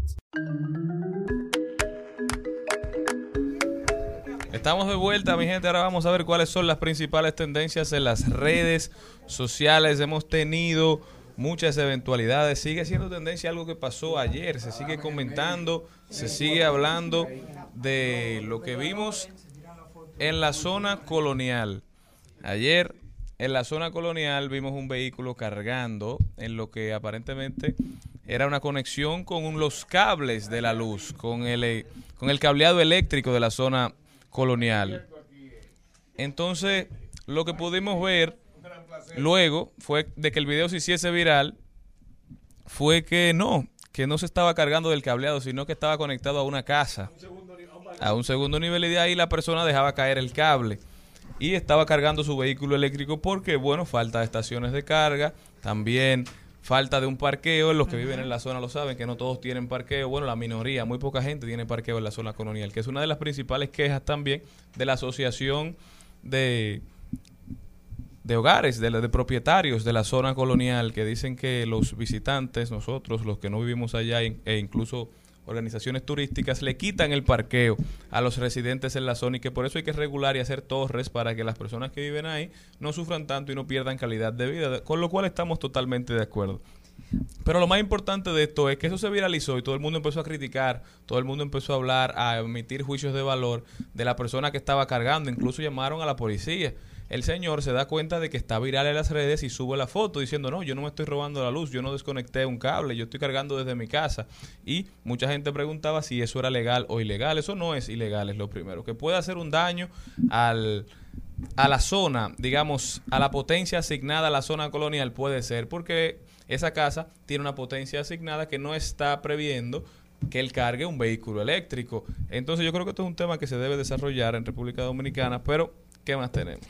Felicidades para el periódico Hoy, que hoy 41 tiene su años. 41 aniversario. Es una de las tendencias del día de hoy. Felicitamos a todos los periodistas que se formaron allá y que me dieron la oportunidad a mí a ir cada viernes a la esquina joven, cuando yo era un pichón de periodista, a formarme cada viernes allá. Siempre fue una escuela para muchos periodistas que han recorrido sus pasillos, su historia y han estado ahí. Así que buen día, felicidades para todos los del periódico Hoy. Otra tendencia un poquito más del país, más responsable, es Eduardo Estrella. Y es porque hoy el Partido Revolucionario Moderno eh, cita a sus senadores y congresistas para elegir los presidentes de las bancadas. ¿Que dejan qué? Hoy hay reunión de la Comisión Ah, Política ok. del PRM con sus bancadas para elegir los presidentes del Senado y del Congreso Nacional, lo que ha creado eh, un gran alboroto a lo interno, sobre todo del Senado de la República, eh, por la candidatura de don Eduardo Estrella, que ha generado mucha mucha eh, de indignación entre los senadores del PRM por tratarse de una persona que, según Ginette Burnigal, nunca ha compartido con la bancada del PRM. Ponme una cancioncita ahí del cantautor, del cantante formidable, estupendo cantante Frank Seara, que es tendencia en el día de hoy.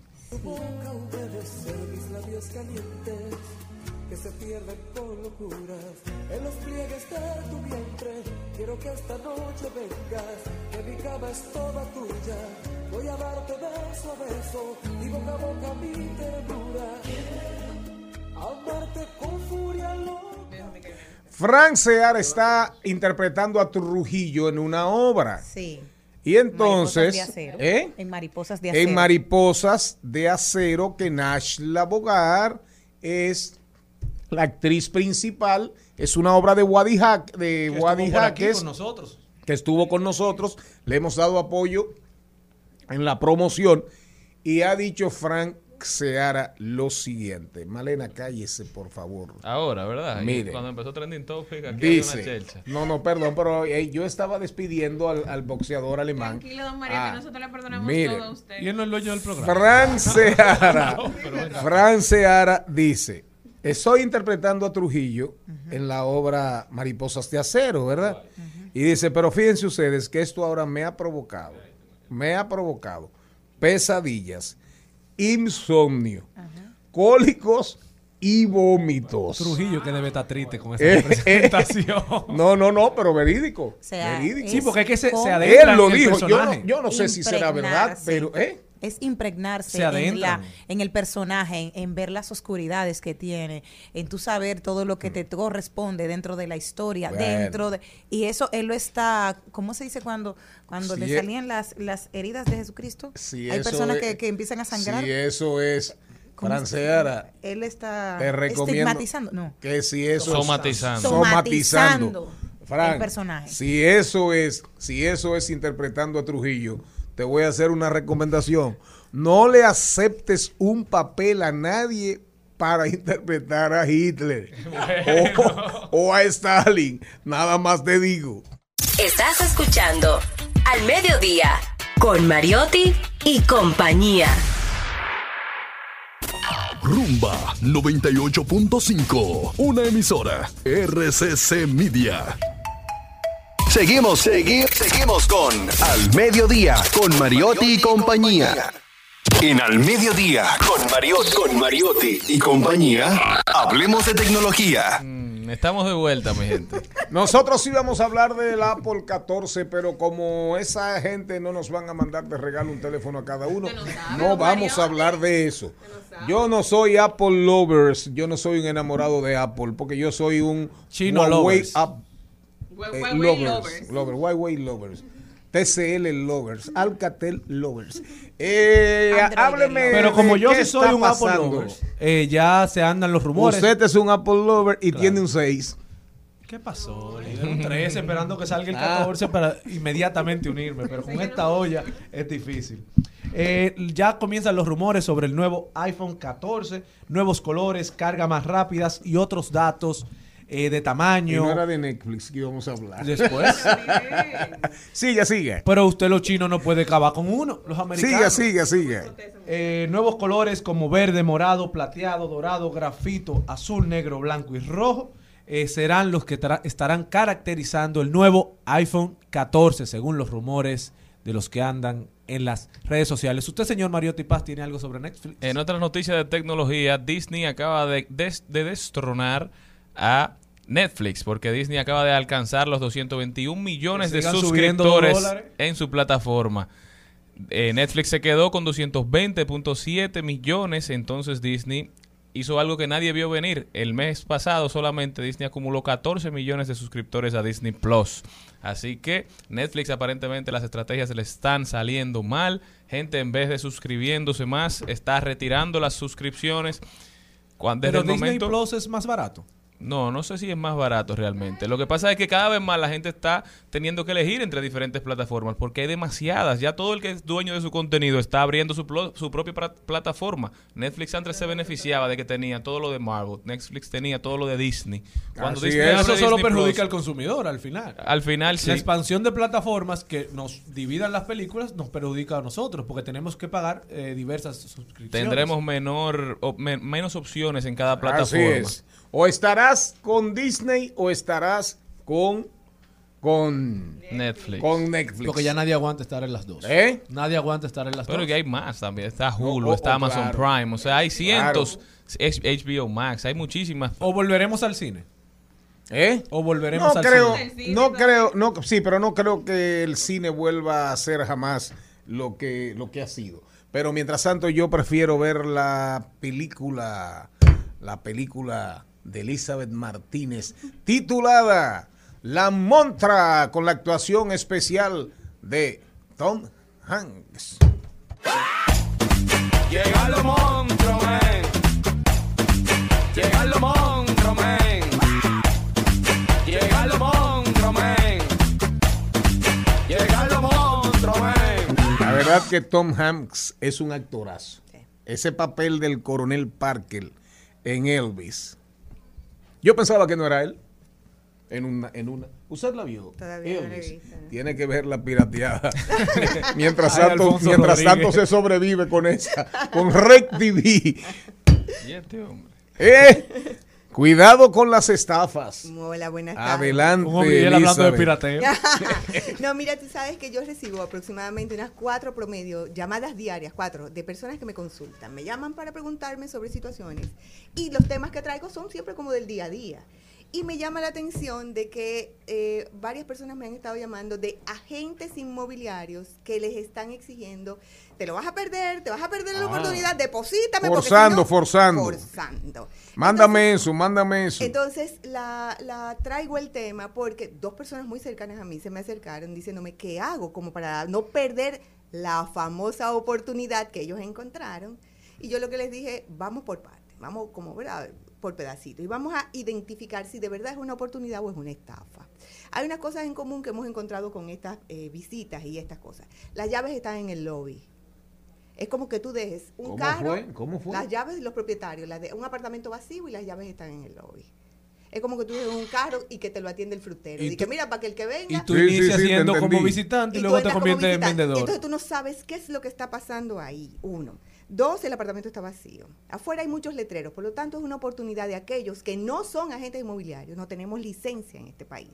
Es decir, todo el mundo puede ser agente inmobiliario. Y entonces todo el mundo también aprovecha. ¿Y cuándo piensan ustedes, Instituto de Contadores, eh, hay asociaciones de odontólogos de todas las profesiones, de todas las ocupaciones prácticamente, y sin embargo, y eso ha salido a relucir varias veces en este programa, no hay una asociación de ustedes. Hay una asociación. Y se mueven cientos y cientos y cientos y cientos de millones. Existe la asociación, la AEI. Ah, pero pero qué obliga, pero no hay una ley, no hay una colegiatura, no hay una obliga, no hay una obligatoriedad. Ahí está el detalle. Y entonces cualquier persona eh, puede ser agente inmobiliario. Y por eso está pasando. Ah. Entonces les exigen y les solicitan que lo separen el 10% y le dicen en mi cuenta, mira aquí está mi cuenta.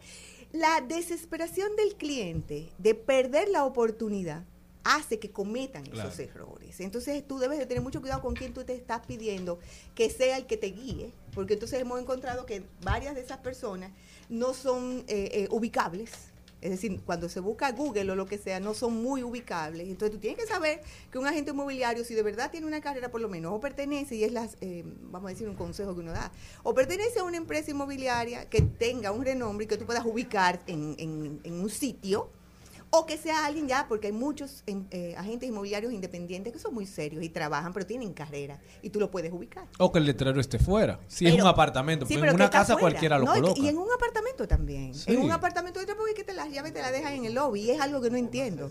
O un propietario que le costó un inmueble 10 millones de pesos, le dejen en confianza al, al muchacho del lobby la llave de su apartamento. A veces por comodidad. Sí, pero ¿cómo cuesta esa comodidad? ¿A cuánto te va te puede costar tú tener esa comodidad que para ti y en vez de confiar en una persona que tú yo soy ubicable, una persona como agente eh, inmobiliario es ubicable, mejor darle la responsabilidad a ese agente inmobiliario ante esas visitas, pero ese sereno no tiene no se puede ir de ahí. ¿Por qué, Simplemente le da la llave. ¿Por qué tú crees, Elizabeth, que eso sigue pasando? Que la gente todavía entiende que, que no hay necesidad de un intermediario en un mercado cada vez más competitivo y donde se ha demostrado que a falta de un agente inmobiliario calificado pasan tantas cosas. que pudiera decir que hay un 5% que vale para una persona. A nosotros nos ven un 5%, pero también nos ven por situaciones como esa. O sea, el 5% que les toca, que le toca a nosotros por la por venta. pagar, ¿no? Entonces nos ven como comisionistas y hay muchos que sí son comisionistas, es decir, trabajan solamente para esa comisión y se desaparecen. Y entonces cuando tú no le das un seguimiento a una persona, la persona no te siente parte de. Entonces lo que estás viendo es que ya tú me trajiste el cliente, toma tu 5% porque hay muchos que ahí es que cobran, ¿eh? Claro. Y después se desentienden del negocio. Y esto es una carrera de por vida. Es decir, yo estoy contigo hoy y estoy contigo en las buenas y en las malas. Pero yo te tengo que dar asesoría, yo te tengo que dar información, lo que está pasando en el mercado. Entonces, como muchos agentes lo que son son cerradores de negocios, no eh, hay. ese es un tema. Sí, sí, no hay una vinculación. Pero cada vez más, entiendo yo, en una época donde ahora que mucha gente se ha quedado sin trabajo y ve la opción del sector inmobiliario como una alternativa de ganarse un dinerito extra, entra cualquier persona y te dice, colega, cuando a mí me llaman y me dicen di que colega, a mí me dan como un poquito de temblores, porque yo digo, ¿qué- ¿con qué me va a salir? Y cuando yo pido documentaciones, muchos de ellos ni siquiera tienen papeles, no saben. Entonces, el detalle está, como le dije a mis, a mis amigos, tú no puedes entregar un centavo a un agente porque nosotros no podemos tocar dinero ajeno. Un agente no, nosotros no Se supone que lo- la- el tema de ustedes es con enamorar, los bancos conseguir, no, mire, y los conseguir créditos. un propietario que tenga todas las documentaciones y conseguir un cliente que pueda pagarlo. Y luego lo juntan Lo ellos. junta y ellos dos que entiendan. Si ahí en esa parte el, el comprador dice yo te doy un carro y el propietario dice que sí, esos son acuerdos que ellos llegan. Te- da- déjame la cortina, déjame el aire acondicionado, lo que ellos quieran llegar, pero mi trabajo es conseguir un inmueble que esté en precio, con una asesoría profesional, y que el otro pueden y con las documentaciones y todo y que el otro encuentre ese inmueble que lo pueda pagar. A partir de ahí yo junto a la gente y ellos que se pongan en sus acuerdos con sus contratos y que todos estén felices. O sea, lo- ustedes son unos casamenteros. ¿Cómo Ustedes buscan no? perfiles Sí, ¿cómo no? y hacen que ¿Cómo personas se encuentren. ¿Cómo no? ¿Cómo no? Y Su- ellos tienen que llegar a acuerdos, porque no soy yo. Entonces, ¿qué pasa? Estas personas que son oportunistas tienen una manera de apretar emocionalmente y gestionar la urgencia y el miedo de la pérdida. Cuando te dicen, te lo va a perder, el otro que está buscando un apartamento, y te pongo un ejemplo de 7 millones de pesos en el millón, que no existe en este momento, le dice, esta es una oportunidad, no te la pierdas, por no perdérsela, dice, sí, toma, y le dan el dinero. Entonces ahí comienzan las situaciones económicas que están apareciéndose con cierta frecuencia en este momento. Entonces, una recomendación, googlea el nombre de ese agente, quién es, cómo está esa persona. Dos, pregunta en el vecindario. Indaga antes de tu hablar, ¿dónde está ese propietario? ¿Cómo es? ¿Y por qué ese apartamento está vacío? Párate en el colmado, como siempre digo. Busca información, toca puertas y pide una reunión con el propietario. Agente, yo quiero comprar. Tú quieres que se haga un negocio. Al corredor, Al- tú le dices, sí. yo quiero comprar, quiero comprar. pero quiero ver el Ah, propietario. Quiero sentarme con un propietario. Y si eso está bien, yo tengo el dinero. Y entonces ahí con un propietario de frente tú rectificas que las documentaciones están correctas, que están a nombre de él. Porque ni siquiera el estado jurídico del inmueble te asegura que el inmueble no tiene un gravamen. ¿Por qué? El estado jurídico del inmueble es un documento que yo pido hoy, lo solicito en una carta. ¿Y dura cuántos días? Una semana más o menos para entregármelo. En esa semana. En esa semana cualquiera te, te me- te mete el Ay, cuchillo. ay, don Charlie. Oye, oye. Óigame claro. Hoy Es este decir, que, eh, pero, pero, Ay, pero qué bueno que llegas ahí, porque Darían Vargas eh, se va a aguantar para entrar mañana, porque está en Sosúa, está en Sosúa, está en Puerto Plata. Darían, vamos, este tema es muy interesante, muy porque importante. tiene que ver ya con, con robarle vida a la gente, robarle esperanzas a la gente, eh, sueños, sueños. Una vida de trabajo. Porque- y, una vida de trabajo, así es. Entonces, la jurisdicción inmobiliaria ha avanzado. Sí. Sí, sí, sí, sí, Eh, Es decir, ahora, es decir, ahora se pueden hacer menos bellaquerías, Muchas menos bellaquerías. menos truchimanerías. Sí. La jurisdicción inmobiliaria se actualizó de una manera tal que nosotros estamos a la par de cualquier lugar. Eso lo hizo el PLD. Óigame Usted claro, que es ¿eh? PLDista, sigue. Y está en, en- en una información, usted puede hacer consultas. ¿Qué pasa con el documento? Porque yo me voy al documento. Es un documento necesario para cualquier transacción donde indica que no tiene ningún tipo de gravamen o alguna situación en el inmueble. ¿Qué pasa? Yo lo pido hoy con una carta y se solicita. Me entregan ese documento en una semana, pero se verificó hoy también. En lo que hoy lo solicito y me lo entregan en una semana, porque eso es una digitación, Claro. ya no se vuelve a revisar. En esa semana, ese documento puede tener no uno, 25 gravámenes arriba. ¿Por qué? Porque no es actualizado el día de hoy. ¿Me doy a No, está- entender? no- no hay, no hay un sistema que tú entres la información y te arroje. Tú y me- tienes que ir de nuevo a consulta, pero no te dan un documento. sino Pero no lo puedes hacer online desde tu casa. señor.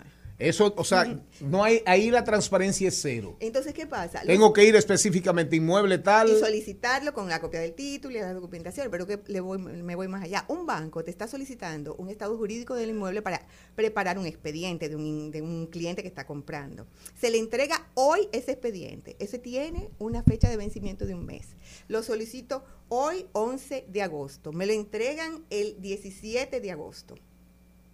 Pero se pone fecha de 11 de agosto. Por lo tanto, ya yo tengo una semana menos. El banco se toma un mes después que recibe el documento para hacer sus trámites. Ya está vencido. Tengo que volver a solicitar un estado jurídico de nuevo. Es decir, hay pérdida de una información que debería ser inmediata, con una calificación inmediata para facilitar un proceso que es necesario. ¿Por qué? Porque en ese trayecto el banco puede que no haya asentado, y hemos encontrado cosas, de bancos que no asentaron un préstamo de hace 10 años. Hoy todavía no se ve. Cuando se emite el documento, ya el préstamo está casi afuera, aparece que no se asentó de un banco que cerró. Tú estás relajando. Don, don Charlie, eh, tenemos experiencias de personas que saldaron hipotecas Oye. hace 20 años y no han podido venderlo porque el banco, ese banco cerró, lo compró una cartera, compraron otra cartera y compraron otra cartera Y nunca se hizo el y no se hizo la radiación de hipoteca. Y ese propietario, como no sabe el proceso de radiación de hipoteca, tiene un atraso y ha pedido, pero ¿dónde están los documentos de esos bancos que cerraron? Que es uno primero, después eso pasó a tres carteras. Pero y la superintendencia, se supone que debe haber un acompañamiento y una responsabilidad del Estado. Usted acaba de decir La superintendencia de bancos. Usted acaba de decir la palabra hermosa, se supone. Aquí la confianza en instituciones hace que la persona no vaya más allá. Cuando yo le digo a uno de mis clientes, tú, tú ya saldaste, pide tu radiación de hipoteca, rectifica tu duplicado del dueño que te lo entreguen, el del mismo banco, o sea, junta todos tus documentos. Pero todavía es peor porque hay gente que pide un préstamo y hay un duplicado del dueño que te entregan y no lo saben y nunca han buscado ese duplicado del dueño que le pertenece a él indicando tú eres dueño de esa porción aunque tú debas un dinero. Debe un propietario de vez en cuando evidencia, existen mafias. ¿De acuerdo? Sí, sí, cómo no. Debe una persona que tiene su título, que nunca ha embromado con hipotecarla, ningún tipo de gravamen, que lo adquirió, que ya tiene su título definitivo de una constructora, que ya pagó, que no financió con el banco, debe de vez en cuando esa persona decirle a una persona de confianza, averíguame si hay algo respecto a ese, a ese título, como a manera, de manera preventiva. Eso es un análisis de sangre, eso es tuyo. Oye. Es un análisis de sangre. Usted tiene que revisar sus cosas. Las situaciones Oyeron. se presentan en este país por la falta, yo no sé qué desidia, qué dejadez existe entre los dueños de los inmuebles, que la- as- asumimos que somos dueños de inmuebles simplemente y dejamos que las cosas se queden ahí. Ah, no, yo tengo el título en No, una y la caja gente, fuerte. y la gente No, por eso- por eso te hago la Y los pregunta. padres ¿Sabe lo que estoy mueren y a veces, o sea, mi mamá muere y una propiedad de ella, yo no sé si la hipotecó al final. Y al final con lo que yo me encuentro Por es eso, la te hago, por eso te hago la pregunta. Tengo el título ahí. Eso es fuerte. mío, pero al final, fácilmente, cuando decido hacer una, hacer una transacción, no es mío. Don Charlie, hemos encontrado gente que ni siquiera sabe dónde está el título, ni siquiera sabe que, bueno, yo tuve una persona que es estuvo en venta y el ex esposo se divorció con Pique y el ex esposo le puso una oposición a venta Y aparece todo, y la señora está vendiendo su apartamento, todas las informaciones están correctas, paso a paso está el proceso, y cuando se comenzó a hacer la investigación, al don, me acuerdo perfectamente, que yo le dije a mi esposo, te toca a ti a San Carlos. Y mi esposo se sentó en un colmado con el señor para ponerlo de acuerdo y bajarle la intención, porque él no quería soltar esa oposición a venta y lograr con la señora que le soltara 100 mil pesos. Las estafas en el ámbito inmobiliario, creo que estamos más o menos edificados. Busquen asesoría. Ya uno no sabe si es mejor alquilar que comprar. Mira, hasta ahí se ve la información. Debes de tener mucho cuidado a quién, te, a quién tú le dejas el acompañamiento de casa. ¿eh? Hay una información vitalísima y buena con alquileres que personas los subalquilan a 3, 4, 5 casas. Todos Anda. llegan al mismo tiempo con su mudanza. y se. Oigan eso. Vamos La montra. Elizabeth Martínez de Max, nos vemos mañana. Aquí vamos a estar todos y el señor Morel va a llegar temprano. Hasta aquí, Mariotti y compañía. Hasta aquí, Mariotti y compañía. Hasta mañana. Rumba 98.5, una emisora RCC Media.